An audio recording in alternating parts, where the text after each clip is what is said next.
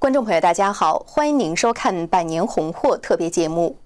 在上一集节目中，我们带您回顾了三年大饥荒这段历史，在中国大陆至今都是无法自由研究和谈论的。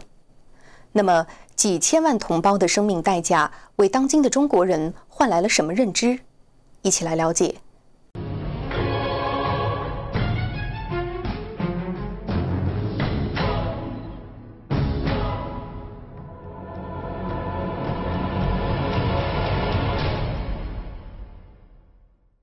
一九五八年大跃进开始，随着“共产主义是天堂，人民公社是桥梁”的宣传口号，人民公社遍布全国。但沿着共产党规划的道路，中国人民一步一步走进的是怎样一个天堂呢？有一个。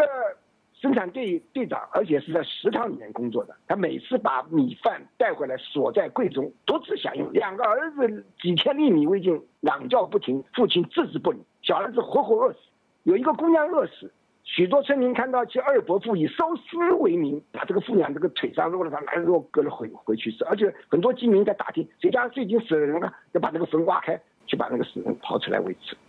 上海财经大学人文学院的裴毅然教授研究发现。据抗战期间人口损失总计表，整个抗日战争，中国军民死亡两千零六十二万多人。四九年前，中国两千一百二十九年的历史中，发生万人以上饿死的记录有二百零三次，总和也才两千九百九十一点八万人。换句话说，你这次死人比全他妈加起来还多啊，还多一千多万呢。什么叫伟大的毛时代？哎呀，读书人一生长叹，就是历史就这么写，这四千多万人就为共产党就这么交了学费。但如此惨烈的大饥荒，在当时并非人人都了解。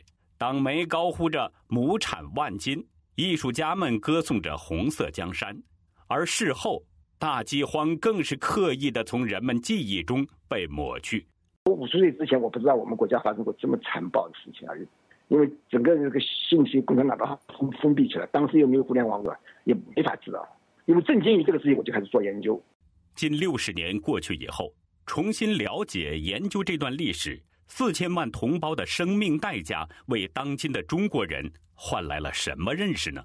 造成这样人类有史以来最大饥灾的原因，虽然很多，但是最核心的是两点。一个是马克思主义，因为它是公有，公有这是违背人的本性，而最后是造成是不可收拾的。共产党是硬来，马克思主义是硬来，一定要叫人们无无视。那讲这不可能，不可能怎么办？只有造假。这是马克思主义是第一步，他这个邪教的这个邪说，邪说产生邪教。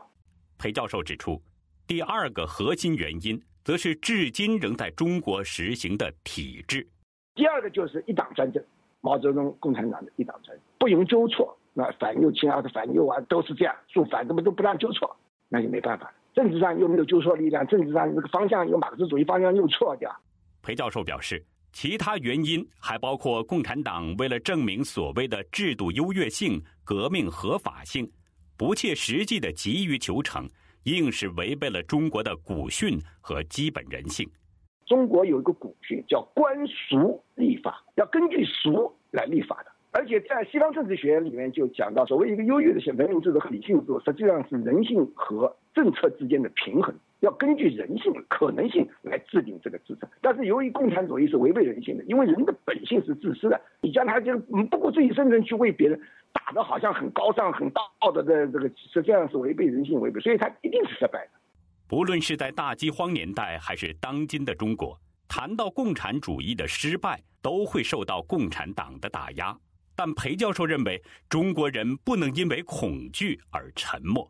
一九九九年十二月，普京他说：“百年的共产主义尝试已经失败，但是为了证明这次学说的荒谬，人类付出了怎样的代价？而且国际共运当中最主要的学费是我们中国人支付的，是中共强迫我们中国人支付的。中共现在还拦着挡着不让说，这也是我们中国知识分子为什么要说不能沉默。”裴教授认为。